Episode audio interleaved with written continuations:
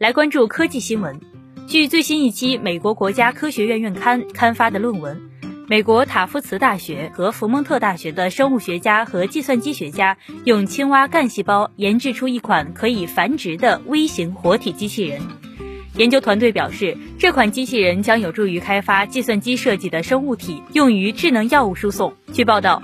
这款毫米大小的活体机器人既不是传统的机器人，也不是一种动物，而是活的可编程的有机体。